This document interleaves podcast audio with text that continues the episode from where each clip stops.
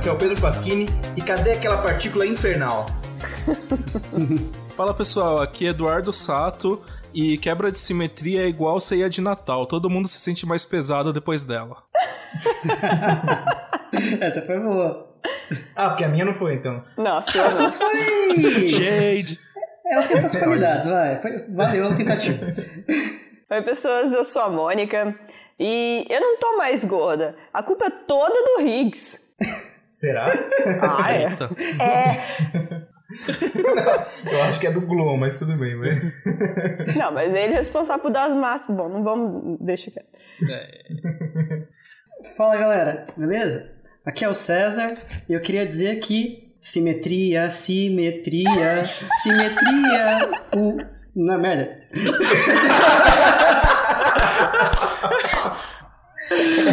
Não, eu vou, eu vou tentar de novo. Fiz uma musiquinha. mas pode deixar tudo, a gente. Ai, caralho. Tenta de novo. Ai meu Deus, isso que dá. Me inventei há cinco minutos atrás essa porra. É, simetria, simetria. Grupo 1 eu propus. Simetria preservada. Massa zero pra luz. Aí chegou o W0, W mais ou menos e falou assim: qual é?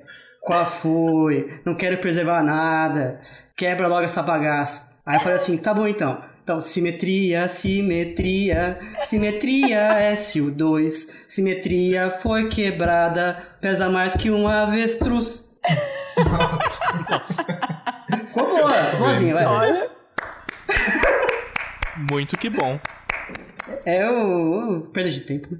Com certeza. Você que fez essa música? Eu que fiz, eu cheguei até agora. Oh, essa Você inventou galera. agora? Caramba, agora. viu? Você já Ah, pensou em mudar de área? Pensei, né? Ah, não Que, deveria. que, que, que físico não, não pensou? Ah, ok, ok, ok. Não, então nesse caso deveria. Que físico que não pensou. Essa é aquela pergunta que todos nós já nos fizemos algum dia. Ai, gente. Oi, pessoas. Hoje a gente vai falar sobre um assunto que a gente já queria ter falado faz tempo, né? Que é um assunto bem importante e interessante na física. A gente vai conversar hoje sobre o bóson de Higgs.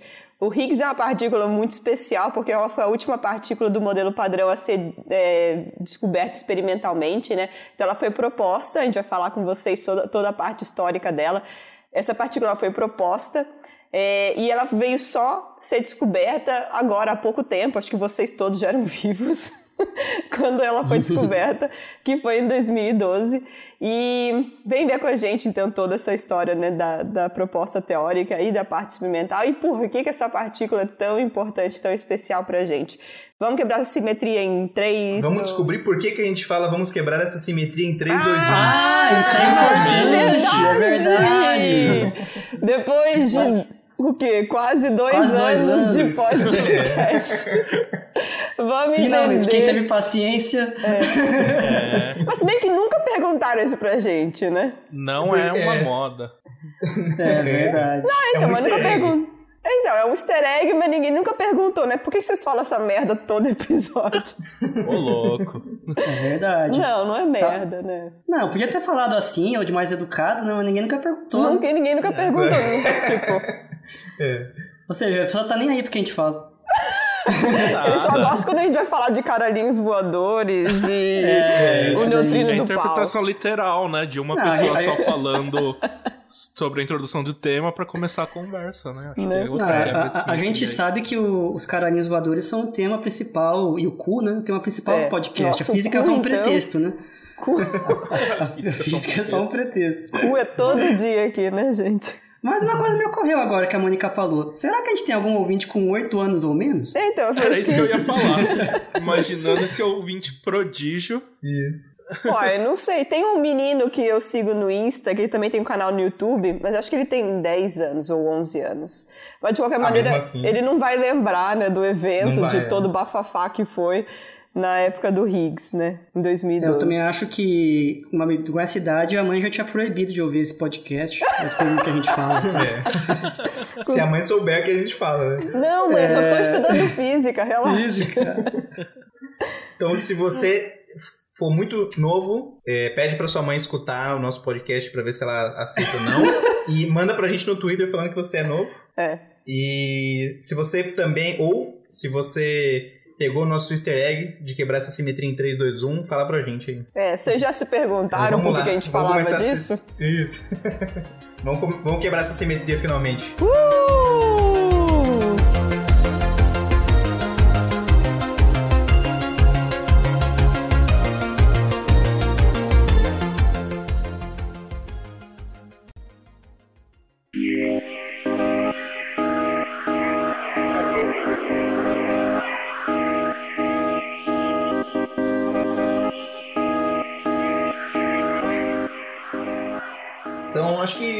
A gente começar a falar um pouco de Higgs, o ideal é a gente contextualizar a física de partículas na época que o Higgs foi criado e dar um panorama geral do, do, do que era a física de partículas. Então, hoje em dia a gente chama, a gente tem um nome para o modelo que a gente imagina das interações, que, são, que é um modelo padrão. O modelo padrão ele consiste num, num, é como se fosse uma tabela de partículas. Então tem várias partículas no modelo e como essas partículas interagem, né? quais as propriedades de cada partícula. E esse modelo padrão ele foi construído a muito suor e lágrimas por muita gente, muita gente muito inteligente. Muitas lágrimas. E mui- muitas lágrimas e muitos experimentos até que o pessoal conseguiu colocar, é, juntar todos os blocos. né? E o Higgs era justamente o, o último bloco que faltava para esse modelo ficar bom. E, mas vamos, vamos contextualizar mais ou menos. Assim, não é exatamente linear, né? Porque às vezes tem, uma partícula foi descoberta depois ou proposta depois. Mas só para ter um panorama geral de como que era mais ou menos a cabeça das pessoas antes da, da proposição do Higgs, né? Tinha as partículas que a gente conhecia como é, leptons, que são os elétrons, por exemplo. Então tem o elétron, tem o primo do elétron, que é o muon, tem o primo mais pesado do muon, que é o tau, então esses são os três leptons carregados, todos eles têm cargas elétricas, menos um. E tem também os leptons, é, que a gente vai chamar, mais pra frente acho que vai ficar mais claro, é, são os leptons irmãos do- desses leptons carregados, que são os leptons neutros, que são os neutrinos. Então, o elétron tem o neutrino do elétron, o muon tem o neutrino do muon e o tau tem o neutrino do tau. E, e- e esses, essas partículas, hoje a gente sabe que interagem por força eletromagnética, os carregados, e também todos eles pela interação fraca. E essa interação fraca vai ser é, tema central do que a gente vai falar aqui, porque ela tem um papel importante para a ideia do Higgs e o surgimento dele, na, na teoria. Mas, é, além dos leptons, tem os quarks, que são os- as partículas que formam os prótons e nêutrons, por exemplo. Então, da mesma forma que tem seis leptons, tem seis quarks. Tem o quark up, down, o charm e o strange, ou charmoso e o estranho. O up, down acho que não tem tradução em português, né? Não, a gente fala up, down, né? Não, é Bom, não, tradução baixo. tem, né? Mas a gente só É, fala. tem, tem, mas ninguém acho- usa. É, Não, ninguém usa. É. E, e tem o top e o bottom, que eu também acho que não tem tradução. O único que tem é o charm e o strange, né? Que é o charmoso É. e o estranho. E além dessas partículas que a gente chama partículas de matéria, e elas têm uma propriedade muito interessante que um dia a gente vai falar sobre, que é o spin, elas têm um spin meio, existem outras partículas que a gente chama de mediadores. Então naquela época a gente conhecia os mediadores da força eletromagnética, que é justamente o fóton, né? Ou a luz. Então a luz, e é uma interação, é, era muito bem estabelecida classicamente, e foi a interação que a gente usou como base para criar a mecânica quântica e a mecânica teoria quântica de campos, então é a eletromagnética com o fóton, e a gente também precisava de uma força forte para explicar por que, que o núcleo atômico era é, coeso, né? Num- os, os prótons no núcleo não se repeliam. Então tinha que ter uma força bem forte, e hoje a gente sabe que quem media essas interações fortes são os gluons. E tanto o fóton quanto os gluons têm massa zero. E, e tem, um- tem um, um detalhezinho de por que, que os gluons não têm uma interação é, de longa distância, que a gente não vai conversar agora, talvez mais pra frente, falar sobre os gluons mais pra frente, assim, em outro episódio, mas a, a força eletromagnética ela tem uma distância infinita de interação, né? Justamente porque a massa do fóton é zero. E existia uma outra interação que as pessoas estavam tentando descobrir na época, que o Fermi, é, Enrico Fermi, é um italiano, um físico italiano, acho que ele é ítalo-americano talvez, muito bom, fantástico, assim, famosíssimo, ganhou o prêmio Nobel e tudo mais. Ele explicou essa interação fraca utilizando um, um, uma interação que a gente chama de interação efetiva, e a gente vai falar um pouco mais sobre isso. Então, esse era o contexto da física de partículas. Tinha uh, os quarks, os leptons, tinha a interação forte, a interação eletromagnética, e tinha essa interação que eles chamavam de interação fraca ou interação de Fermi, que o pessoal tá tentando entender o que estava acontecendo ali. E ela tinha umas propriedades muito estranhas. É, e assim, tem uma característica muito especial da interação fraca, que normalmente a partícula que entra não é a partícula que sai. O que, que eu estou querendo dizer com isso? É uma característica comum de interações fracas você ter uma mudança do que a gente chama de sabor. Então, por exemplo, elas são responsáveis pelos decaimentos. Por exemplo, quando você tem, sei lá, um decaimento beta, você transformando um nêutron em um próton. Então, teve essa mudança, né? Vai sair outras partículas também, vai sair um, uh, um elétron e um neutrino, mas o interessante é essa mudança de sabor, né? Então, essa é uma característica fundamental que também diferencia uh, bastante a interação fraca, né? Então a gente já conhecia ela porque decaimentos são coisas que a gente já tinha uma noção há bastante tempo, né? Mas para entender a teoria por trás dos decaimentos demorou um pouco. Eu acho que um ponto muito importante de se levantar é que assim, acho que intuitivamente a gente pensa assim, ah, o nêutron decaiu num próton, num elétron, num neutrino. Parece que o nêutron ele é formado como um próton, um elétron e um neutrino. Mas isso não é verdade. É realmente a interação fraca, essa interação de Fermi, ela muda o tipo de partícula de um, de um tipo para o outro. Isso é muito estranho. Não é que elas, elas o, o nêutron ele não é formado de um próton, um elétron e um neutrino. Ele realmente é uma outra partícula que decai em três partículas. É, é realmente uma mudança de partícula. É, eu lembro quando eu estava, coisa... acho que no ensino médio, eu me perguntava, nossa, mas como é que essas partículas, né, o, o, o, o como é que o, o muon se divide em um elétron e um, um e neutrino e blá blá blá, né? Como é que o, o muon tem um elétron dentro dele? Na minha cabeça eu ficava uhum. perguntando essas coisas. Sim, e, e, é diferente, por exemplo, que o decaimento alfa, né? Não sei se os ouvintes conhecem o decaimento alfa, quando um núcleo atômico ele pode decair, por exemplo, num, num núcleo de hélio e mais um outro núcleo. Né? E esse núcleo de hélio são dois prótons e dois nêutrons. Nesse caso, sim, o núcleo era formado por um, vários prótons e nêutrons, e aí esses prótons e nêutrons escapam do núcleo e são emitidos. Então, nesse caso, o núcleo da partícula que decaiu era formado por esse núcleo de hélio mais outras coisas. O que é diferente do caso da, do da decaimento fraco. Uhum. Uh, e uma coisa uh, interessante é que até onde a gente sabe, todas as partículas interagem através da interação fraca. Bom, talvez a gente tenha. A gente tem algumas propostas teóricas para partículas que não interagem fracamente, mas as que a gente conhece experimentalmente, todas elas interagem uh, por interação fraca, né? No sentido que não tem nenhuma a partícula que tem uma carga nula, entre aspas, para essa interação. Que é uma coisa bem diferente, né, se você for pensar. Porque a gente tem uh, partículas neutras uh, tanto uh, no eletromagnetismo, tem os leptons que não interagem fortemente, né? E aí tem essa característica dos das partículas interagir, todas as partículas interagirem fracamente.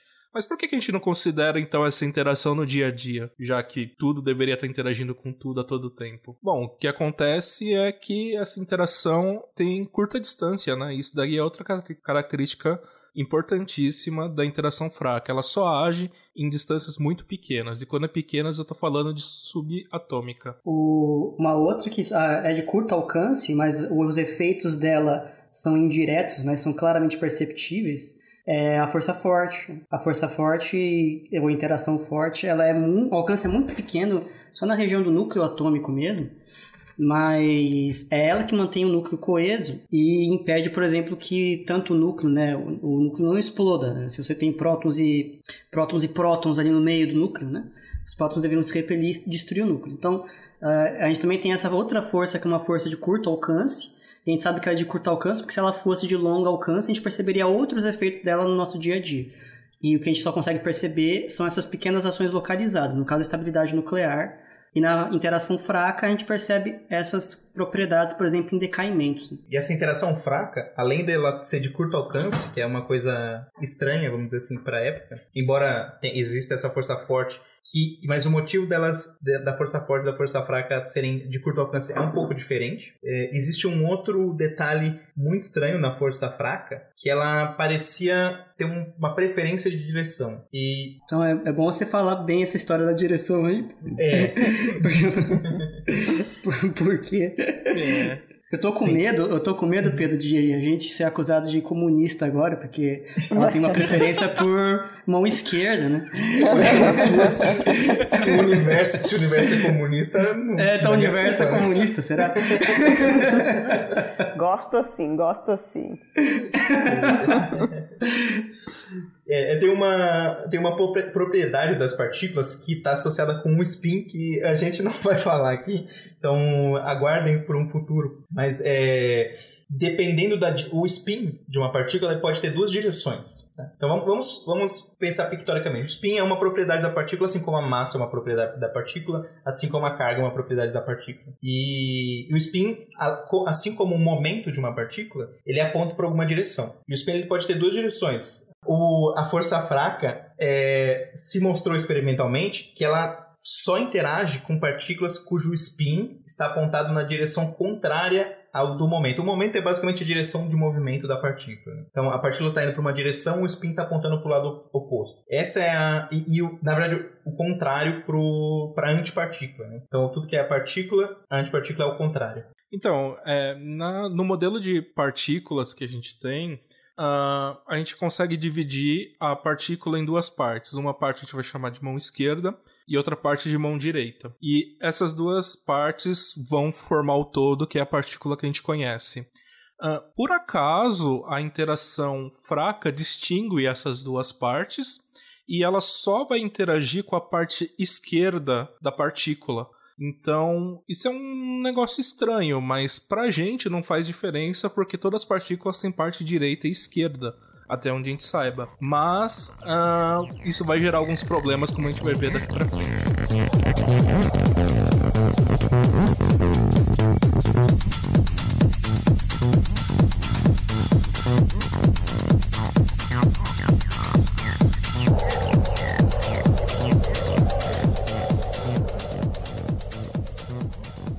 Eu acho que assim, é, vamos continuar com o que o Sato tinha falado antes, só para explicar. Porque ele falou assim, ah, porque isso vai gerar um problema depois. Porque todas as partículas tinham mão direita e mão esquerda, né? Essa parte esquerda e essa parte direita na, na, na expressão delas. É uma, é uma definição é, matemática que advém de uma propriedade física de se o spin está apontando na direção do movimento ou contra. Então, mas pra, não vamos preocupar muito com isso. O, se todas as partículas tinham parte direita e parte esquerda, tanto faz, né? A, a interação fraca preferir uma e não a outra. Porque todas não estão tá sentindo isso. O, o problema é que começaram a encontrar partículas, que são os neutrinos, que só tem a parte esquerda. Não existe um neutrino com mão direita, com essa quiralidade aí, helicidade direita.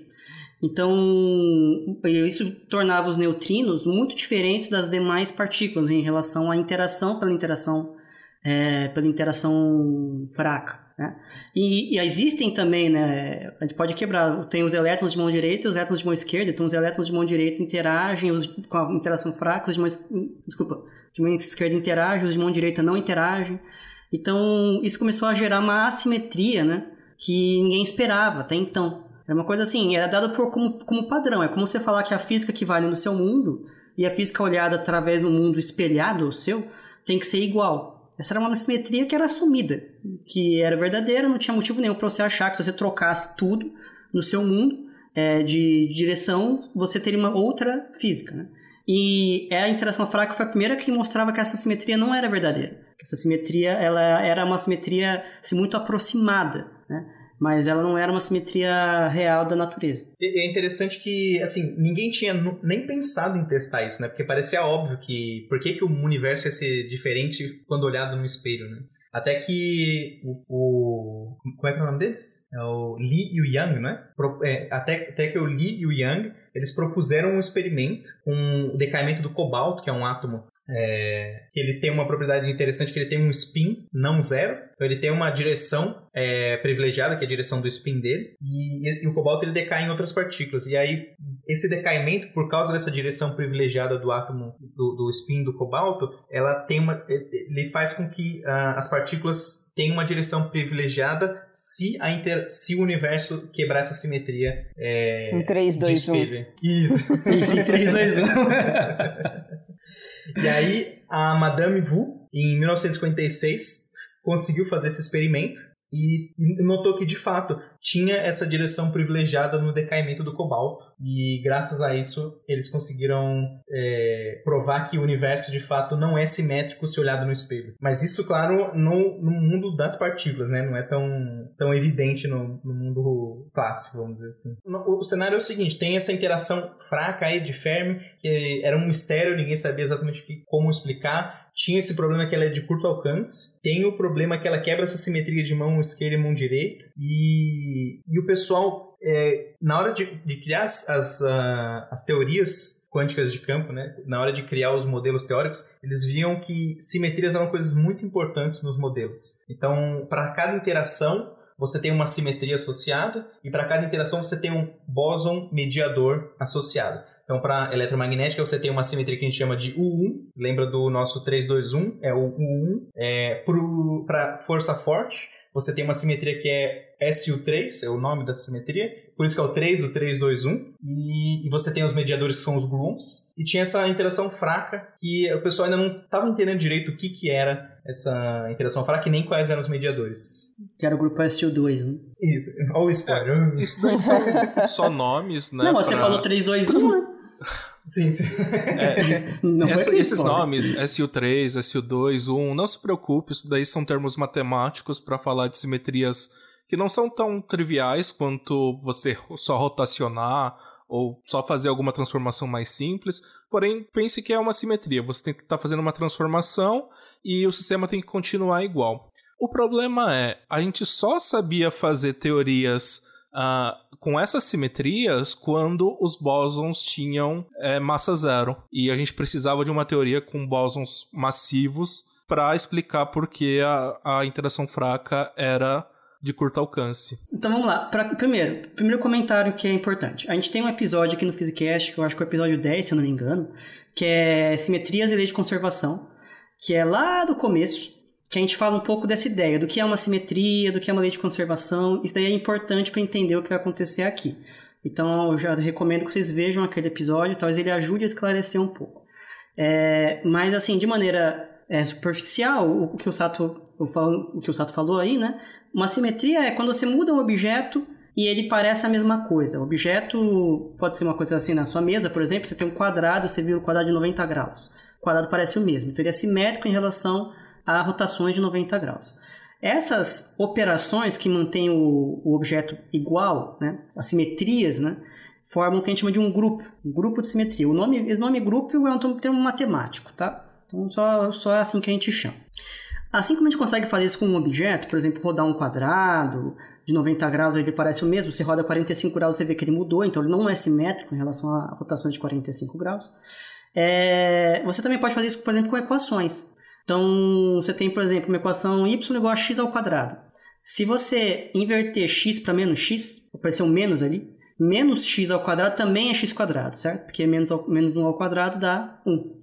Então, essa é uma equação que ela é simétrica em relação a essas inversões aí de paridade, né? De você trocar o x por menos x, por exemplo. Então, você tem essas simetrias matemáticas né? que aparecem em equações. Na teoria quântica de campos, que é a teoria que descreve as partículas elementares, existe uma espécie de uma equação lá, que a gente dá o nome de Lagrangiano, ou densidade Lagrangiana, e tem vários termos nessa equação, nesse Lagrangiano. Esse Lagrangiano descreve as interações e as partículas que estão nesse modelo. Então, descreve como as partículas interagem entre si.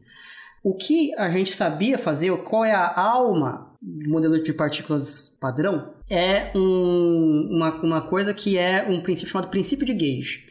Então existe uma certa simetria ali, né? É, que a gente chama de simetria de gauge, forma esse grupo, é, por isso que são os grupos U1, SU2, SU3, são grupos de gauge, em relação a essa simetria de gauge. O que é uma simetria de gauge? É, eu pego esse, esses, essas equações né, do Lagrangiano, faço algumas transformações nela e ela parece a mesma. Então ela é uma simetria do meu sistema, tá? Essa simetria de gauge.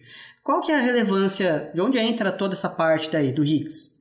É que a gente só conseguia manter essa, esse, essa simetria, ou seja, manter o Lagrangiano igualzinho, a cara igual a ele, quando você tinha as partículas mediadoras, qualquer partícula na verdade, sem massa. Assim que você botava algum termo com massa ali, essa simetria de gauge era quebrada. E preservar a simetria de gauge era importante, porque em termos físicos, o que o princípio de gauge está querendo dizer para você é que você tem uma liberdade de descrição do seu sistema físico. Você não tem uma, uma única maneira certa de descrever o seu sistema. Né?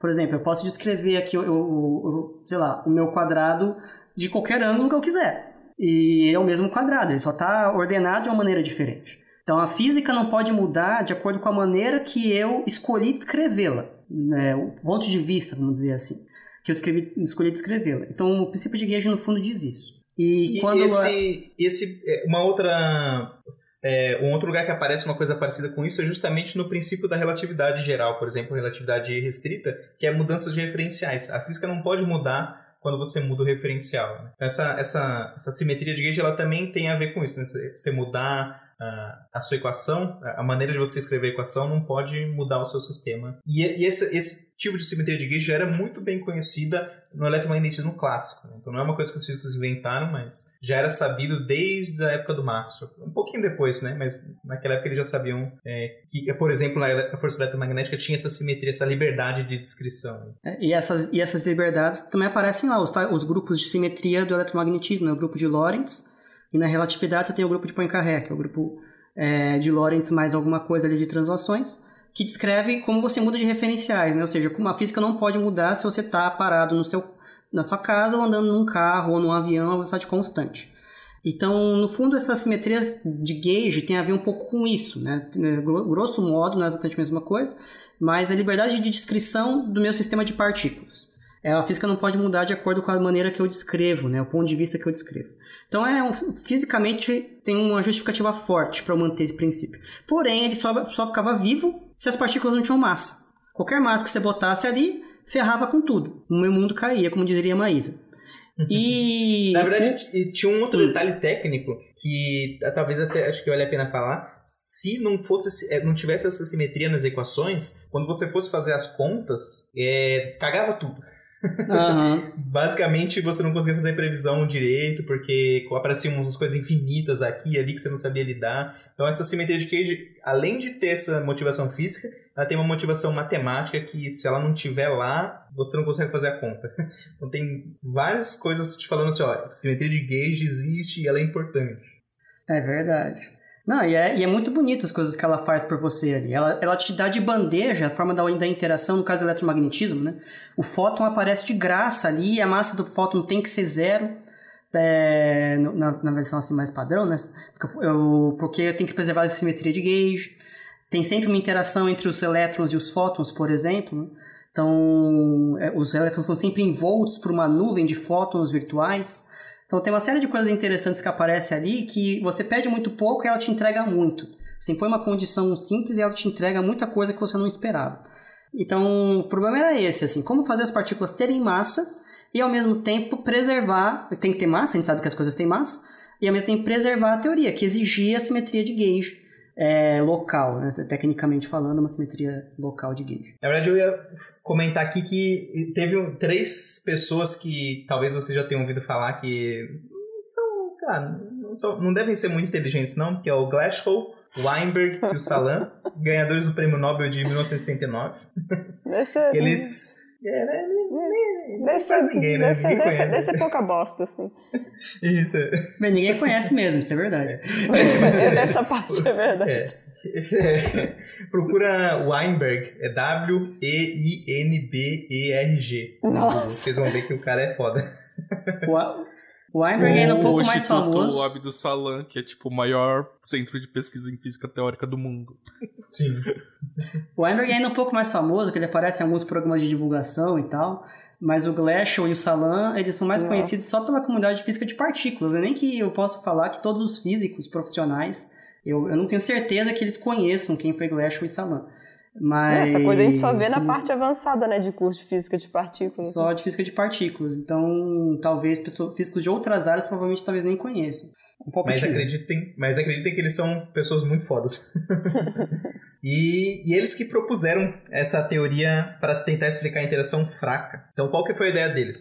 Lembra que tinha a, a simetria U1 de, do eletromagnetismo, tinha a simetria SU3 do, da força forte, E aí eles testaram várias simetrias, né? Testaram as, outra simetria S3, outra 1, testaram várias coisas e eles descobriram que tinha uma simetria muito interessante que, é, que a gente chama de SU2, que por acaso, não é por acaso, né? Mas é, tem, tem, se você usar SU2, você tem três bósons vetoriais, que eles chamaram W+, W-, Z0. E, e eles notaram que quando você usava essa simetria para descrever a lagrangiana, colocar as partículas, dava muito certo. Então, essa que, que eles chamaram de, de, de mais para frente vai explicar porquê, mas essa é, foi eles propuseram essa, essa teoria da é, simetria eletrofraca. Né? Ah, acho que eu tô falando errado.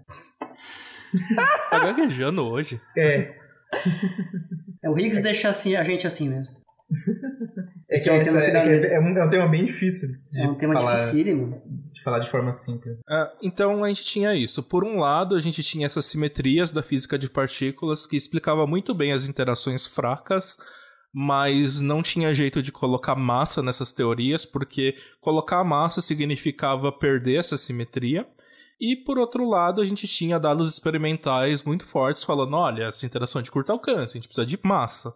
E não só isso, é, essa teoria não só não permitia os bósons massivos, mas também não permitia nenhuma partícula massiva. Então, como assim? A gente sabe que as partículas têm massa, elétron tem massa, próton tem massa. Como assim? O que a gente faz? Joga fora? Ela tá dando super certo. É aquela coisa que você fica naquela sinuca de bico, uma cama de gato. Porque você tá com. É, é importante, vamos botar assim, em bom português. A base da teoria, das teorias quânticas de campos em partículas, teorias de gauge, é esse princípio de gauge.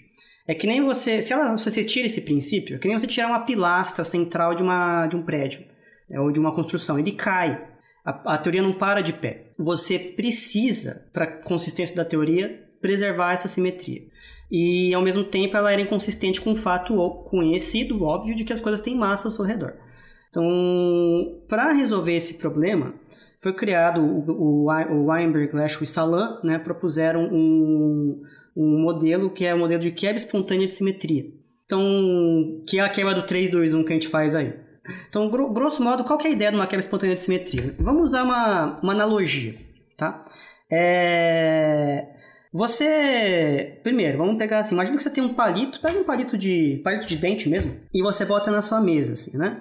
O, o seu palito de dente, se ele está na vertical, você pode girar ele para várias direções, né? Na vertical, e ele parece mesmo palito de dente. Né? Ele é simétrico em relação a rotações, nesse caso. Então, quer dizer o quê? Você roda ele e você não sabe se ele rodou ou não. Ele parece o mesmo palito.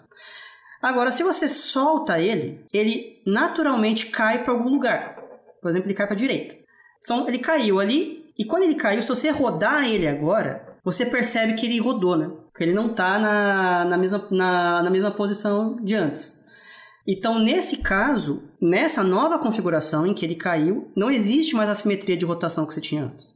A gente diz que a simetria ela foi espontaneamente quebrada. Você não precisou forçar nada para o seu sistema ir para essa situação, porque ele, a posição de menor energia dele, ele caído, ele queda, e quando ele cai, ele naturalmente não tem mais essa simetria, certo? O que os três ali propuseram é alguma coisa parecida, né? Que o Lagrangiano ali do seu sistema, ele tem essa simetria dentro das equações ali dele, mas estados específicos dele de menor energia, não. Então, que nesse palito que lá, quando ele está na vertical, ele é simétrico, mas tem algum estado em particular que ele caído em que ele não é mais simétrico em relação a essas rotações. O que eles perceberam é que você podia preservar a simetria de gauge se você fizesse a simetria ser quebrada espontaneamente.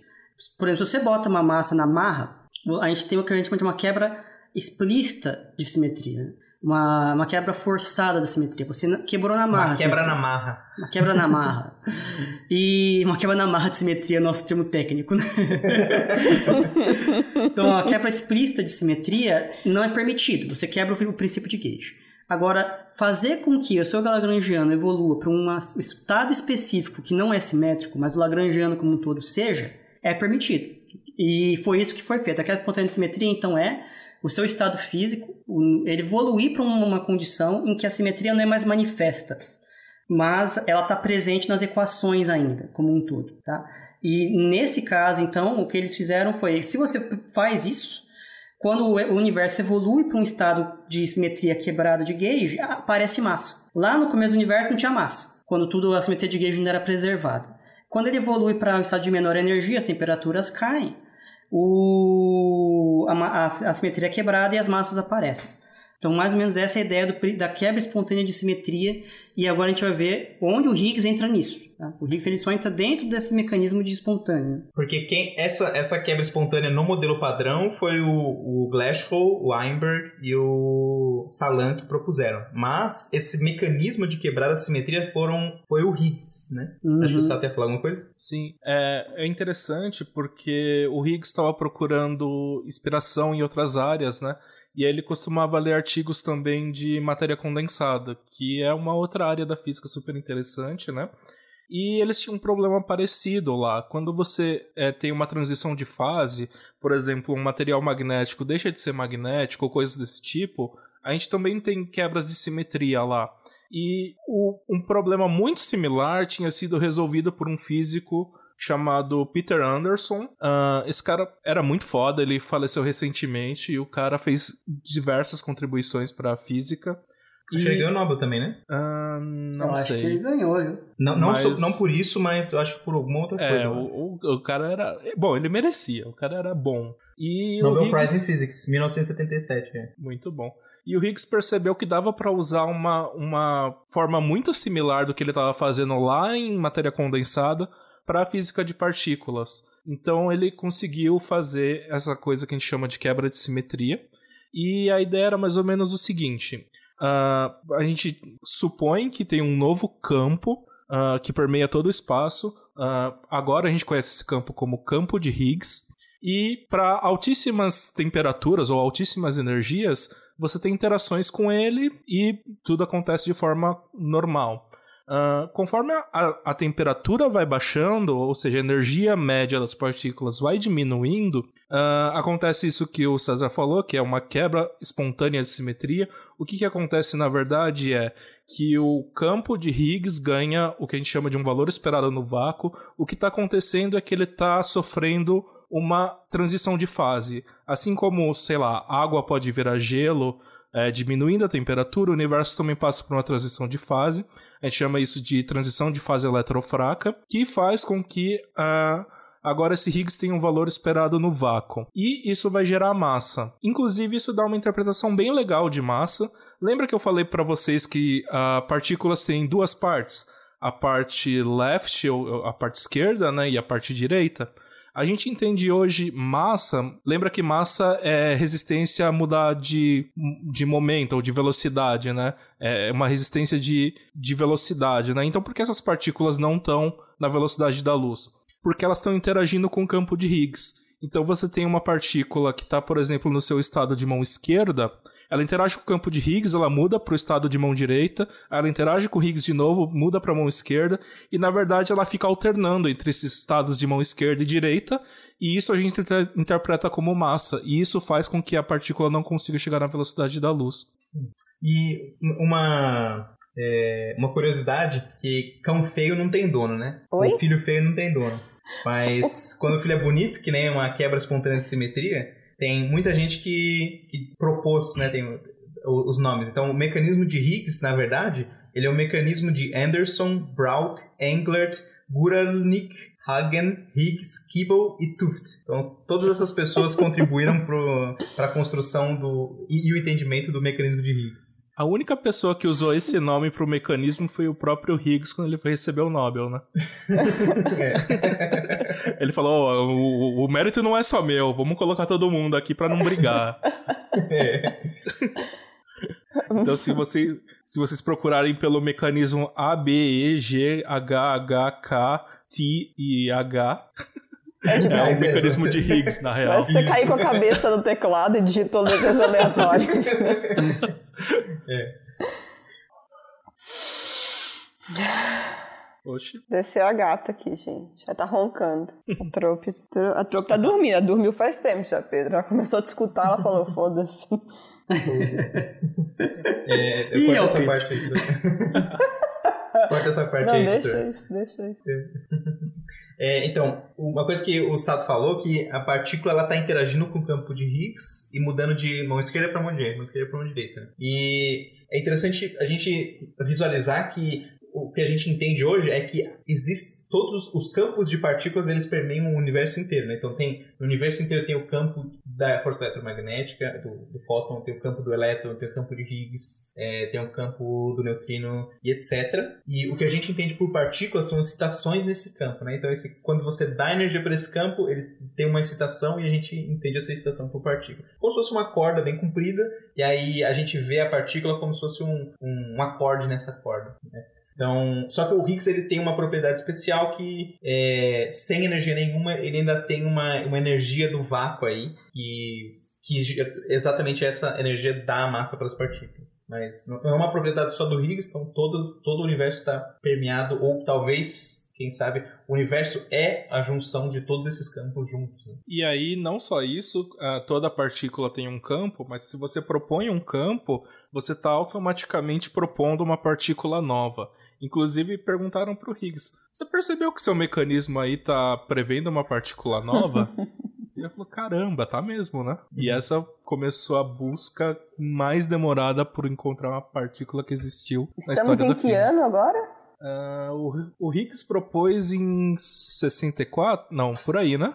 É, pelo seu gráficozinho aqui é 60, por aí, 64. Né? É, na década de 60 é, essa partícula é proposta. Antes de 65, né? E assim, como ele resolvia muito bem e juntava as duas partes que a gente sabia que estava certo, que era as interações de curto alcance e é, as simetrias, conseguia dar massa para as partículas e fazer dar tudo certo, não ah. só isso, o, a teoria do Glasgow, do Weinberg e do Salan, além de tudo, ele ainda previu uma relação entre as partículas mediadoras da força fraca. Então, ele lembra que eu falei que tinha as partículas Z0, W+, W-?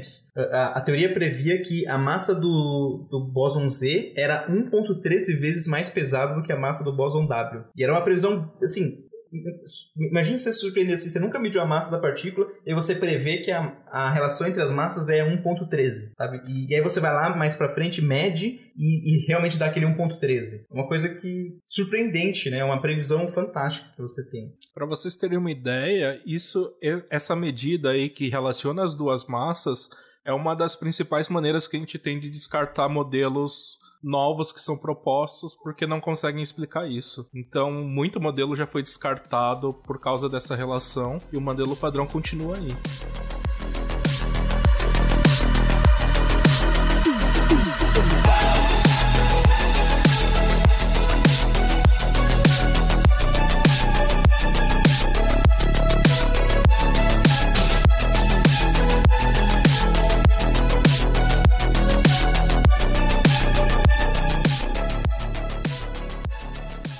Então, a gente conseguiu explicar um monte de coisa, fazer previsão nova, como um bom modelo faz, e tinha mais uma previsão, que era essa maldita partícula que na história ficou conhecida como bóson de Higgs. E vai demorar pra caramba.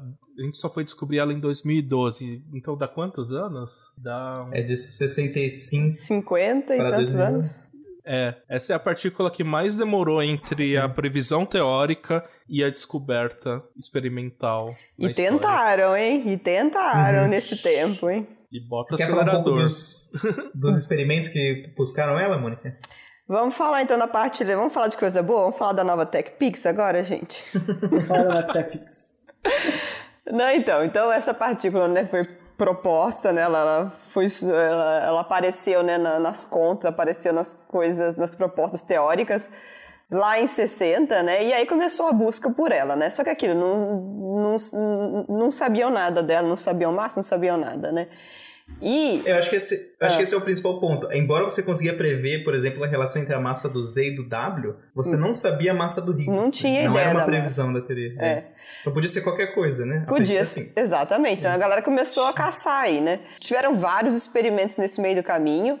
muitos deles, né, tinham outros objetivos de vida, né, tinham outros, né, queriam fazer outras coisas da vida, mas já que estavam ali colidindo, né, trabalhando com colisão de partículas, eles também começaram a dar uma olhada para o Higgs. Então agora eu não sei de muitos experimentos assim antes, mas por exemplo aqui no Fermilab, né, no, no, tem o Tevatron, que é, é um, um acelerador de partículas que já foi desativado, ele foi desativado em 2011. E lá para 2009, quando ele estava rodando, né, antes do LHC aparecer, ele era o maior acelerador de partículas do mundo, né? E nessa época, quando ele estava rodando, quando ele estava operando, tinham dois experimentos ao redor dele, que eram o CDF e o D0, esses dois experimentos, tipo, eles são, são, são detectores, né? São uns Paranauê bem grande, né? E você põe em pontos específicos do seu acelerador em posições onde você quer, onde você consegue ver colisão de feixes, né? Então o Tevatron, ele acelerava próton e antipróton é, próton, próton, antipróton ou próton, próton? Acho que era próton, antipróton. E em duas posições, né? Esse aqui, é o, o acelerador é um acelerador circular. Ele ele. Ih, caramba, cadê os números que fugiu, fugiu tudo da minha, da minha cabeça agora? O nome Tevatron vem do fato de que a energia dos prótons era 1 TV, né? É. Não, é, mas não é, é, eu queria saber o tamanho do, da circunferência, porque ele é um acelerador circular. Quê? 6,28 km. 6,28 de circunferência ou de, de raio? Não, de é, circunferência. Não, de circunferência, não dá pra ser de raio. É. Dá pra ver o Tevatron na minha sala e não tem 6 km de, é, okay. de coisa. Bom, então, eram 6,28 quilômetros de circunferência e ele, em dois pontos, né, em dois pontos específicos dele, rolava a colisão dos dois feixes que ele tava, que estavam rodando dentro dele, né, o de próton e o antipróton. E nesses dois pontos eles montavam os, experimentos, os detectores para conseguir ver o que acontecia ali, né. Então lá no, lá, acho que foi lá em 2009, 2000 quase 10 ali, vários experimentos, esse D0 e o CDF estavam também vendo outras coisas, top, o quark top foi descoberto lá e blá blá blá blá blá. E eles também estavam olhando para o Higgs. O que aconteceu? Eles não descobriram Higgs, não acharam Higgs, mas eles, eles colocaram novos cortes para onde a gente sabia que o Higgs não podia ser encontrado. Porque lembra, a gente não sabia nada do Higgs, a gente não sabia massa, a gente não sabia nada, e os experimentos eles estavam tentando e não conseguindo achar o Higgs. Então, nesse meio do caminho, eles foram colocando regiões onde a gente sabia que não era possível encontrar o Higgs. E foi justamente isso também que o, o CDF e o D0 fizeram. Mas aí, mais pra, mas aí nessa, nessa época o LHC já estava sendo construído, né? O LHC é um outro acelerador de partículas, só que ele tem 27 quilômetros de extensão de circunferência. É muito grande, é muito grande, é muito grande. That's what she said, right?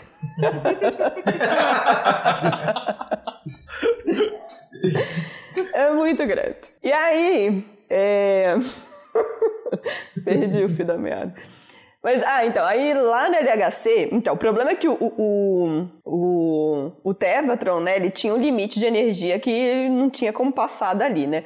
E o LHC... Justamente porque a energia que você consegue dar pro próton está associada com o tamanho do... Exatamente, né? Então, tipo, o, o, o Tevatron conseguia levar um tanto de energia e beleza. Só que o LHC, né, que é o quê? Três vezes maior que ele, mais três vezes maior que ele, quatro? Quatro vezes maior que o Tevatron o LHC, com 20, seus 27 km de extensão, ele conseguia atingir energias muito mais altas. No LHC, ele escolhida em próton com próton e ao redor do anel, ao redor do acelerador, tem quatro pontos onde as colisões podem acontecer. E nesses quatro pontos tem quatro diferentes experimentos.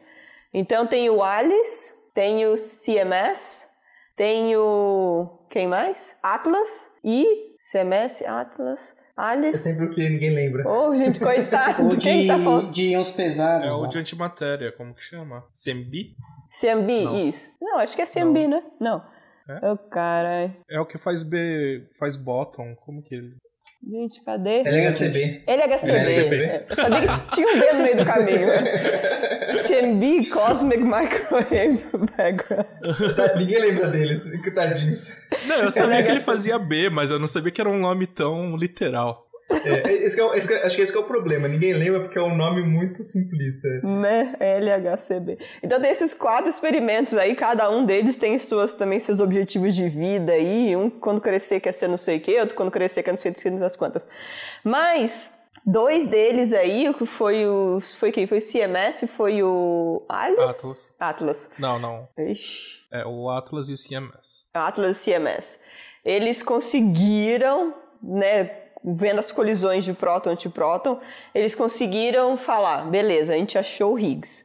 Então, todos os experimentos ao longo do caminho aí, né, foram meio que ajeitando o, o, o campo, né, ajeitando ali as, as regiões permitidas de massa para o Higgs e esses experimentos conseguiram aí em 2012, né.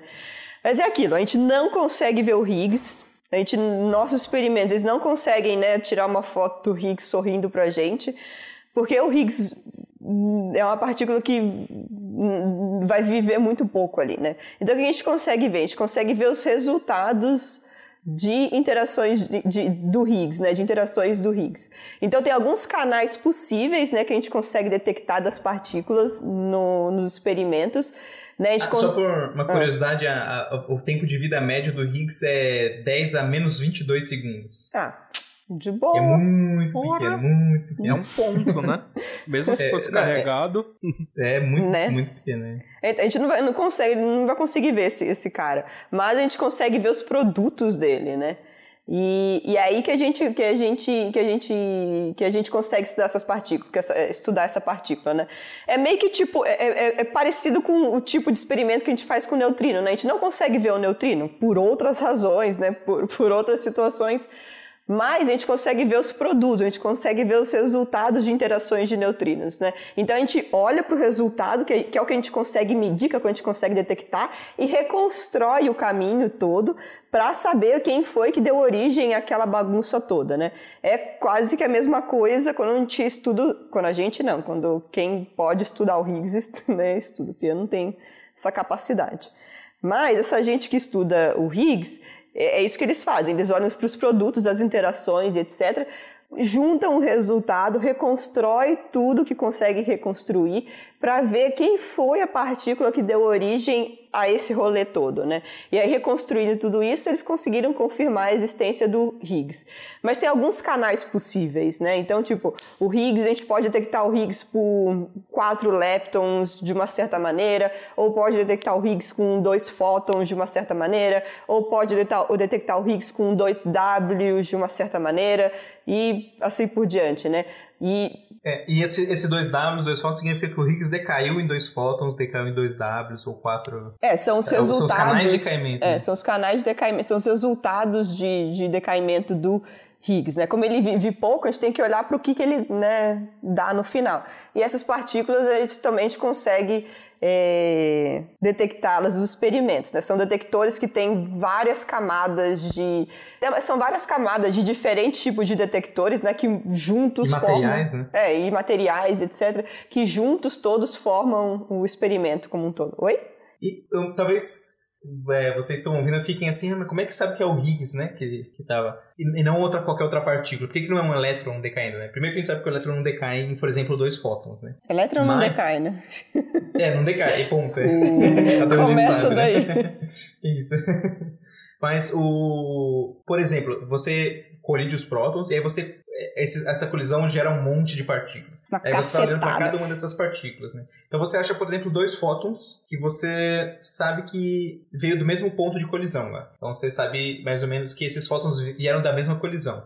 E aí você mede a energia desses dois fótons, mede o momento, né, a direção que eles estão se propagando e com que velocidade que eles estão se propagando. Bom, velocidade do, do fóton é sempre C, né, mas o momento do fóton é, pode variar. E a partir disso você consegue reconstruir a massa da partícula que deu origem a esses fótons. E se você reconstrói essa massa, você vê que essa massa sempre é 125 gigaelectronvolts, ou próximo disso, né? Porque tem os erros experimentais, tem uns outros detalhezinhos lá, mas é sempre em torno de 125 gigaelectronvolts. Né? Lembrando que o, o elétron tem é, meio mega electronvolt, que é mil vezes menor do que um gigaelectronvolt. Então o Higgs é bem pesado. E você Por olha na sua tabela difícil. de. É, exato. Aí você olha na sua tabela de partículas e você não acha nenhuma partícula que tem 125 gigaelectronvolts de massa. E, e aí você fala, hum, é uma partícula nova. Né? E aí você começa a estudar as propriedades dessa partícula para ver se elas têm uma propriedade parecida com a do Higgs. Né? Se as interações são exatamente aquelas que você prediz com Higgs, se ela é uma partícula escalar, se ela é uma partícula vetorial, e você vai vendo todas essas propriedades até que você chega na conclusão de que eh, se não for Higgs, é uma coisa que é tão parecida com Higgs que é indistinguível. Né? É, então, todos esses sensores, esses detectores, né, ao redor, provavelmente a capa do nosso episódio, o que vocês estão vendo, bom, já, sei lá, né, o que vocês estão vendo aí na capa do episódio é justamente um resultado de uma interação de Higgs é, de, de, colisão com próton-próton que saiu a Higgs daí. Então é uma cacetada de coisa que aparece e todos os detectores eles são cilíndricos, né? Eles estão todos em volta de um canozinho que é por onde os feixes das partículas passam. Então são detectores, né, que estão ali ao redor desse desse cano, são detectores cilíndricos. Então eles conseguem pegar quase que 360 é quase que, que, que, toda a esfera, é quase que 4pi da, da esfera ali. É, só não consegue o, só não cano, né? É, só não consegue nos pontos onde os cano onde os cano passam, nossa. Não onde o cano passa. Os, os, é, os canos são as câmaras de vácuo é. onde você gira, gira os prótons. A gente tá técnico pra caralho, hein? Nossa. Exato. É. Eu posso deixar menos técnico? Fala. É, o que o Pedro falou pode ser resumido assim, né? Como saber se é o Higgs, né? É que nem a brincadeira lá do pato, né? Se, é, se, anda como pato, se nada como pato, se voa como pato, é um pato. Só que no caso do Higgs também tem que é, cantar como pato, ter o código genético do pato, tem que ter é, tem que cagar como do pato, pato, cagar como pato. Você tem que é, ver a proporção de patos que nascem do pato. E aí você vai poder saber que é aquele pato que você queria, que é o é. Higgs. Porque se fosse um pouquinho diferente, seria alguma outra coisa. É. Seria um galo. Um, um, galo garboso no terreiro. e aí você tinha que fazer uma teoria para explicar esse galo garboso em vez do pato, né? Exato. E então, aí, assim, todo... se é. você pega algo que é, não está dando. A, a, a, mecânica quântica é probabilística. Então, o, o, no caso da teoria quântica de campos, ela entrega assim, proporções né, de decaimentos. Né? O Higgs vai se decair em um tempo muito curto, né, como o Pedro falou, e vai decair em dadas proporções em alguns canais. Né? Então, tantos por cento dos decaimentos dele vão ser em dois fótons. Tantos por cento do decaimento dele vai ser em W não sei o que e um Z, sei lá. Você vai ter vários canais de decaimento com as suas proporções. Então, você tem que ver é, o, o, produto dos decaimentos e ver se ele está obedecendo o que você esperava que o Higgs fizesse. Porque se essas proporções não, não fossem obedecidas, então não é o Higgs. E você só consegue fazer isso quando você tem inúmeros eventos, para você ter estatística para você poder afirmar que é, isso é o Higgs, né? Porque se você tem vários canais, você não pode fazer só uma única vez, porque uma única vez tem um único decaimento. Então você precisa testar várias vezes e ver se está obedecendo o que você quer. E na proporção Tem uma história, César, que você ficou triste porque você não conseguiu comemorar a descoberta do Higgs? Ah, eu fiquei. Oi? Eu fiquei. Por quê? Eu posso, eu posso contar essa daí para deixar menos conte. técnico. porque... Tem a ver com cu ou com pau? Não, não. Ah, Você então... apostou, vez... Toba? Não, não postei. Então pode guardar eu, essa história pra você. Eu não vivo perigosamente. Isso me lembra de uma história. Uma vez eu, eu fui para um congresso, para um, um curso, né? Em outra universidade, eu fiquei na, na moradia ali da universidade, né? E aí tinha um segurança lá. Eu comecei a jogar xadrez com os alunos lá da universidade, né? E tinha um segurança. O segurança era mais engraçado, né? Aí falava assim: Vocês estão jogando apostado? Aí eu falava: Não. Ah, devia jogar apostado, né? Aposta o toba. Ah, eu, eu apostava com meu primo, adorava perder. adorava perder. De onde saiu isso, cara? Mas enfim, mas nada a ver com o assunto. É, mas o do Higgs que eu fiquei triste, porque é, o, a descoberta do Higgs era, era muito esperada, né? A gente sabia que quando fosse descoberto, se fosse descoberto, daria um Nobel. E se não fosse descoberto, também seria muito importante, porque, como a gente falou, né, é, a teoria toda está baseada no princípio de Gauge. Se o Higgs não existe, então não é um mecanismo de expansão de simetria que está funcionando, então o modelo todo quebra. Né? Você teria que pensar em algum outro modelo, alguma coisa muito diferente, né? para você conseguir explicar tudo que estava aí. Então eu fiquei assim esperando para quando fosse confirmado, é, eu postar lá no Facebook, né? Foi descoberto o Higgs, né? Parabéns à ciência por essa vitória, uma coisa assim. Aí descobriram, só que descobriram um Higgs-like, né? Uma coisa que parecia o Higgs. Porque, como falei, né? Eles ainda não tinham estatística suficiente para falar 100%, mas era muito provável que fosse, era algo muito parecido com o Higgs. Então, assim, ah, então vou esperar, né? Vou esperar vir mais estatística para o pessoal poder falar que os produtos do decaimento são Higgs, do Higgs, então é o Higgs mesmo, né? E esperei um, dois anos. Aí quando eu esperei uns dois anos, eu fui falar com o pessoal nos congressos assim, falei assim, ah, é, eu acho que todo mundo acha que é o Higgs agora já mesmo, mas tipo, é... Todo mundo achava na época, mas não tinha tanta certeza. Agora tem, mas ninguém falou nada. Aí quando eu fui ver, já tinha passado. Não teve um, um, um anúncio formal de que era o Higgs. Sempre ficou esse, esse Higgs likes parecido com o Higgs e nunca o Higgs. E aí eu não pude botar no Facebook uma, uma comemoração. Vocês lembram o que vocês estavam fazendo nessa época? Eu tava na graduação. Não, mas é que eu, eu só lembro. Pra falar assim... que, meu, que meu cachorro acabou de cagar aqui do meu lado. Hum... Bom, já teve desgraça. episódio com a entropia vomitando. Agora é, tem um episódio. Ele, ele, veio aqui e ele falou assim: você tá falando um monte de merda, hein? Não. E aí cagou ele quis ilustrar. Eu vou limpar aqui, enquanto isso continue o papo. Não, então, porque eu lembro que nessa época do, né, acho que o, o, saiu no jornal lá, sei lá, o Higgs foi descoberto. Eu lembro direitinho que eu tava fazendo, eu tava dando, eu tava, eu, nessa época eu dava aula num cursinho comunitário em Campinas, e aí eu tava na hora do almoço, e aí eu tava lendo jornal, nessa época a gente lia jornal na mão, né, Pedro falou que as, que, que, as, que, que foi, foi o Sato que falou no episódio passado, que as crianças não leem jornal, né, no ano passado a gente lia, né. E eu lembro que eu tava lendo o jornal na hora do almoço, aí eu vi lá, sei que lá, Higgs descoberto e blá blá blá blá blá blá, foi uma festa. Mas eu tava sozinha, né? Foi festa no meu coração só. Mas é, eu tava na graduação já. E, e aí o, o Higgs chegou. E, mas o, o, legal é que quando estavam né, construindo o LHC, a galera tava várias teorias, né, de que o LHC ia destruir o mundo, e o buraco negro, e o que das plantas. Eu adorava escutar aquelas coisas naquela época, era divertido. E não, a gente não vai destruir o mundo com um buraco negro do LHC. O que, que você falou foi que os físicos de par... não é assim que os físicos de partícula vão destruir o mundo. É, tem maneiras mais fáceis. Uh, e outra coisa lá, que a gente está falando do, desse pato, uh, uma coisa interessante do, do modelo teórico de Higgs é que ele faz muitas ligações com grandezas que a gente já sabia, né? Normalmente, o que é difícil de testar de um modelo teórico é que a gente não tem muitas Uh, muitas medidas experimentais, né? Mas como o Higgs tinha que dar massa para todas as partículas e o que dá a massa é a interação da partícula com o campo de Higgs, a gente sabia a intensidade das interações do Higgs com todas as partículas. Então isso daí é uhum. é uma coisa muito importante que a gente tinha para medir se era o Higgs ou não lá nas interações do LHC. Né? E eu acho que é uma coisa muito corajosa que eles fizeram, construir LHC.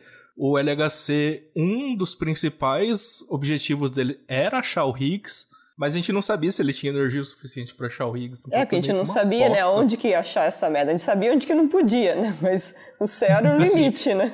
Era mais uma coisa assim, físicos sabem que o Higgs existe, mas a gente não tem certeza se dá para detectar com esse experimento. Hum, né?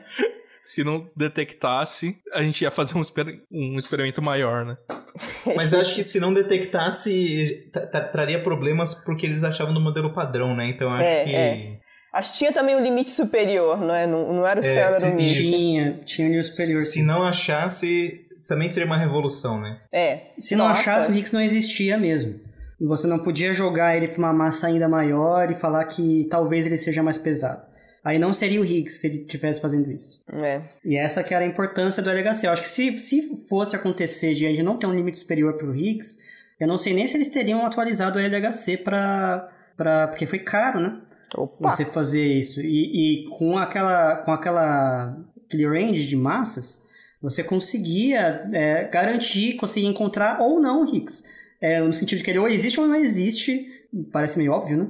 Mas hum, você garantir que se você não encontrasse, ele não existe. Enquanto que se ele não tivesse um nível superior, se você não encontrasse, ele só podia ser mais pesado e acabou. É. E a gente ia ficar procurando para sempre, para todo sempre. É. Mas é claro que o EDHC tem muitas outras coisas que ele faz, né? O ah, não, Higgs é. talvez era a coisa que mais tinha mais chamativo dele, né? Mas ele. É porque afinal de contas fez eram 50 anos caçando essa partícula do caralho aí. essa né? desgraça.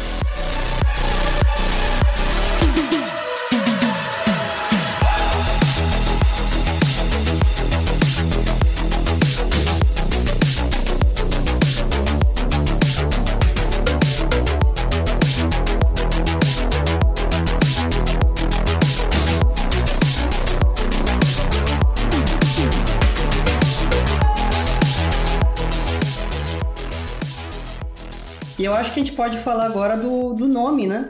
É, a história. Higgs. O do- nome dele é por causa do pessoa que propôs o- a partícula, que é o Higgs. Ah, Não, é, seu bobinho. Ah, nunca, não imaginei. Bom, é bom, mas de acordo né, com, com o nome, na verdade, devia ser bem maior, né? Devia ser tipo. Como que é? Como Ah, que- nossa, eu, eu falei o nome do Anderson errado. Ele é Philip. Philip. É, eu falei que era Peter, eu tava pensando no Higgs. Mas, mas o nome do, do Higgs, na verdade, devia ser como o dos, dos descendentes, né, de Dom Pedro, que tem aquela caralhada de nome, não é isso? O Higgs deveria ser isso, praticamente. O, o bóson de Anderson, Brown, Tengler, Guller, Hagen, Higgs, e Tuft. Mas acho que o que vocês estão querendo dizer é que a famosa alcunha, que é o- a partícula de Deus, né? Não. Vixe. Será? Será que Não, é isso mas- que a gente queria dizer? Será? Mas assim, eu acho que 90% das pessoas que ouviram falar do Higgs é, ouviram dentro desse contexto de que alguém falou que ela é a partícula de Deus, que os cientistas encontraram a partícula de Deus. Na época que eu foi a descoberta, eu, eu li os comentários nas matérias né, da- de ciência. E era algo triste de se ler. Porque Ah. todos os comentários eram baseados nesse negócio da partícula de Deus e, e caíam em duas afirmações, né? Ou que os cientistas tinham provado a existência de Deus, ou é, que os cientistas se achavam Deus. É umas coisas assim. Então, era algo medonho, não tinha nada a ver com as coisas, mas esse nome é, levou esse tipo de, de interpretação. Então, vamos explicar de onde veio esse, essa analogia, né? Será Esse que a gente é- explica mesmo? Ah, acho que não, deixa pra lá. Ah, vamos deixar para o próximo episódio, né? Deixa pro Beleza. Deixa todo mundo episódio. acreditar que é de Deus mesmo. Se não é de Deus, é do quê? É do, do demo? Não, mano. Uma É, partícula de Deus. Goddamn. Maldita, né? Quem quer explicar? Ah, bom, eu posso comentar que essa nomenclatura ela surgiu a partir de um outro físico também ganhador do prêmio Nobel, Leon Lederman. Na época ele era diretor do Fermilab e ele escreveu um livro para falar sobre o Higgs e a busca pelo Higgs, né? E na verdade o que ele propôs era o título do livro e o título do livro é, é The Goddamn Particle ou Partícula Maldita em tradução livre. Né? E, e- e ele chamou de Goddamn Particle, ou partícula maldita, porque eles ficaram anos e anos buscando essa partícula e nunca encontravam essa maldita partícula nos experimentos, sabe? Porcaria dessa partícula. E aí tem um, tem um trecho que ele fala que por que, que mudou para partícula de Deus, né? God Particle. É, porque tinha dois, duas razões. Uma delas é que o, o cara que era o. Como é que é o nome? Publisher? O editor, né? o editor. O editor, isso. O, o editor do livro falou que ele não queria chamar de maldita, né? Botar maldito no título, né? E aí ele sugeriu, em vez de Goddamn Particle, de God Particle. Que era, você tira um pouquinho, você tira o damn e... Tipo, e você não fica- muda o título tanto a palavra, né? Isso, É, exato.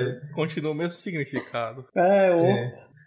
E Mas- parece que tinha um- uma associação com outro livro mais antigo, com um nome parecido, e aí eles resolveram botar God Particle. Ou seja, não tinha motivo Não, pra na, botar na God verdade, o outro, o outro livro que ele está se referindo aí é a Bíblia.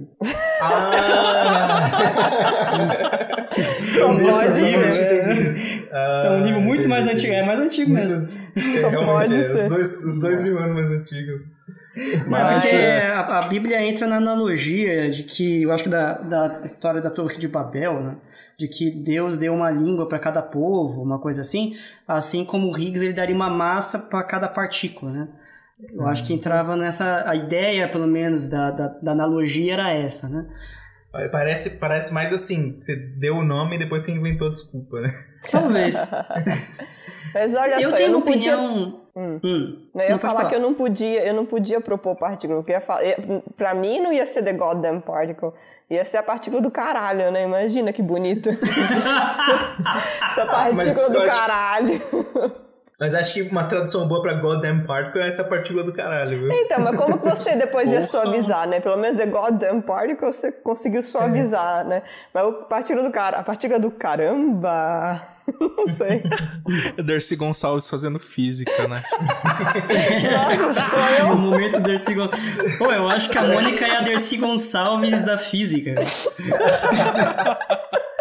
Olha só. Só pode ser, né? Ai, Ela é a. Dercy Gonçalves da física, é verdade. Nossa. E aí, e, e aí podia chamar os bósons associados de caralhons. Caralhos. Aí sim poderíamos ter caralhinhos voadores. Voadores. E muito rápidos. E muito rápidos. Mas assim, eu tenho uma opinião. É, é uma tristeza o, a reação das pessoas em relação a esse nome, né? Porque é um nome enganoso, né? Por esse É. lado. Não tem nada a ver com religião. Tem nada a ver com Deus, nem com nada. É, acredite você que Deus existe ou não, não tem nada a ver, pelo menos não mais com essa partícula que com qualquer outra, se você quisesse pensar assim. É, eu não tinha tanto problema inicialmente, porque para mim é uma analogia.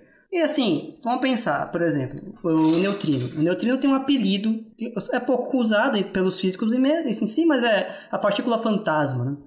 E ninguém acha que os cientistas provaram a existência de fantasmas por chamar o neutrino de partícula fantasma.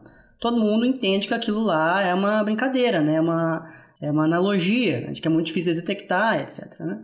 Só que quando você bota a partícula de Deus, por algum motivo, é, as pessoas levam literalmente. Não, não vem É. mais como uma analogia e aí começa essa briga enorme. Então, é, se fosse uma, uma alegoria assim qualquer, eu não veria problema, como outras.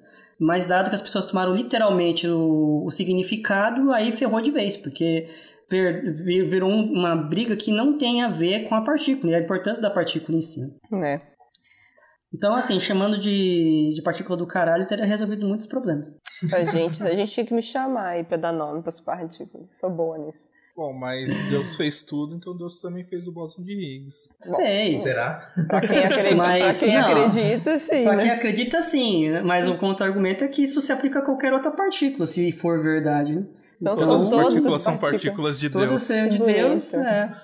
Que bonito. É assim que a gente encerra o Física. Não, Essa é a eu mensagem. acho que a gente tem que a gente tem que baixar o nível um pouco pra, pra porque assim É, tá um demais. pouco. é.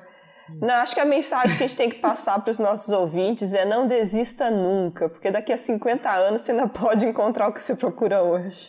Isso, Se você Ah, isso tiver é sorte igual o Higgs, a sua teoria vai ser comprovada enquanto você ainda tá vivo. Né? Se você É, for é, como é. nós mortais, Mas a gente não falou da parte mais importante, né? Então, tipo, o Higgs ele foi descoberto no, no- em 2012, né? Nesses experimentos. Os dois experimentos né, lá no CERN, eles anunciaram ao mesmo tempo e foi uma festa generalizada. E no ano seguinte, o Peter Higgs, que ainda estava vivo, ganhou o Nobel com quem mais? o Foi Eglert. com o francês, né? Foi com outro moço aí, né? Um belga, não era um belga. Eu esqueci o nome dele. Mas, tipo, foi no ano seguinte, assim, rapidão, né? Procura na internet o cara que foi dar notícia pro Higgs que acharam o bóson. É super fofinho, porque o Higgs já tava aposentado. Aí ele vai na casa dele lá, o cara. Encontramos. Ele nem fala nada, só fala assim, encontramos. e ele vai com, tipo, um. Não sei se é um vinho ou um champanhe, assim. Ele fica todo emocionado. Primeiro ele não Imagina. acredita, depois ele O fica super Englert. emocionado. É, O Englert é belga. é. Mas ele É era o belga. quê? Ele era parte da parte experimental, né? Não, eu acho que ele, ele é um da- dos caras que dá o nome lá. É o, Ah, ele também é lá, é verdade, É Anderson Braut Englert É, é. Hagen Higgs. Eita, então essa gente, depois de 50 anos, ainda ganhou o Nobel, olha. É porque Os provavelmente o Englert e o. Higgs é, também, também tem isso. Eles também provavelmente estavam mais focados em física de partículas, né? Porque o Uhum. Anderson, por exemplo, ele era mais matéria condensada, né? Então acho que eles devem dividir nesse sentido também. O Tuft já devia estar morto, que é partículas também. Ai, caralho. O, mas enfim, então fica a mensagem final aqui de que a importância, o Higgs ele entra dentro de um grande mecanismo, chamado é, o mecanismo de Higgs, está associado a o que a gente chama de quebra espontânea de simetria. Você pegar uma simetria nas, nas equações ali do, do, da teoria, chamada simetria de Gauge, e fazer ela ser quebrada, ou seja, você faz uma mudança nela e ela parece diferente. Né? E nessa mudança nela que parece diferente, surge uma massa ali. A diferença é que essa mudança ela acontece naturalmente, né? ela não é forçada, como você botar um termo de massa na marra, mas você faz o seu sistema evoluir para uma energia menor, onde naquela energia menor a simetria de gauge não está aparente. Aí as coisas ganham massa e o Higgs aparece com uma partícula resultante dessas interações, assim, que dão massa às partículas. Né? Partículas que interagem com o Higgs têm massa, partículas que não interagem não têm, é o caso do fóton. Quanto mais você interage com o Higgs, mais massa você tem, e o Higgs ele tem massa, então ele interage com ele, com ele próprio. Então ele tem auto-interação.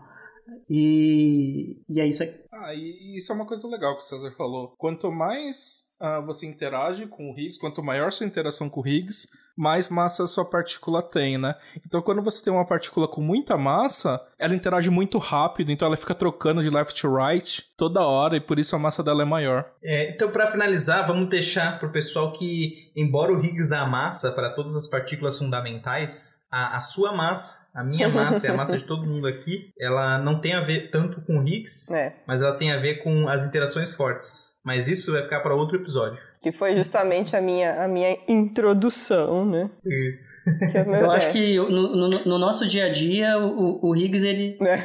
É, é, ele dá massa para os elétrons, basicamente, né, no nosso é. dia a dia. Para os elétrons e para os quarks, mas os quarks têm uma massa irrisória comparado com a massa total, né, do, dos prótons e nêutrons. Né?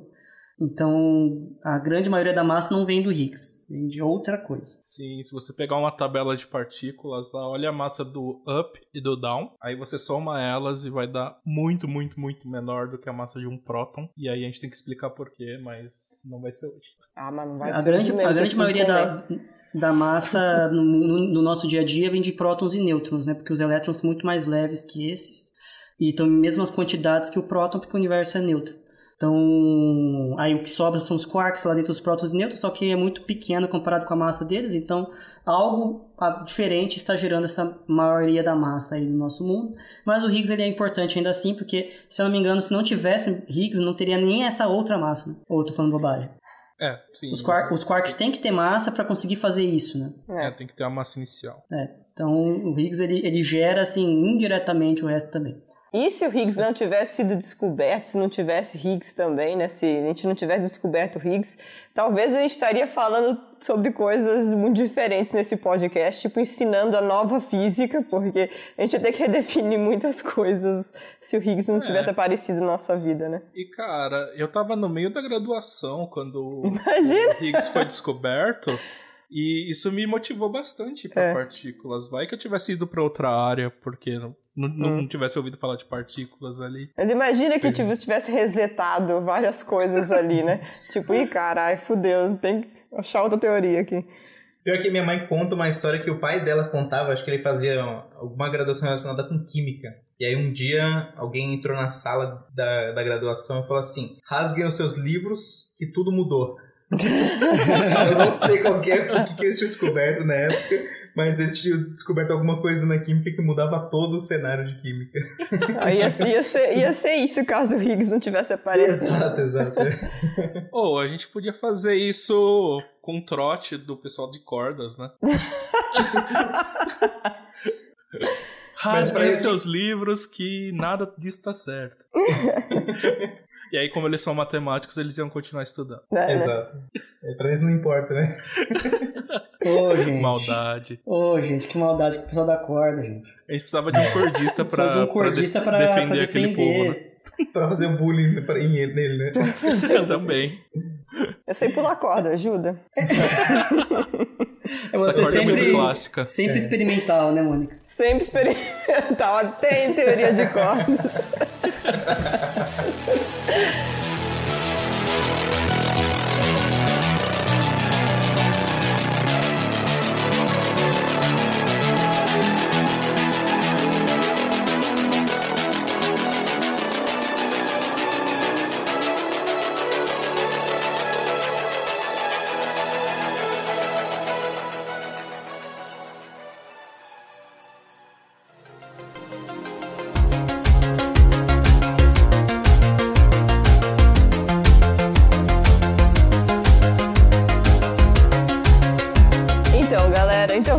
pessoas. Espero que vocês tenham gostado desse episódio, que a gente falou dessa história bem legal do Higgs, toda essa parte teórica que, que essa gente entende aí, e a parte experimental que foi bem legal também.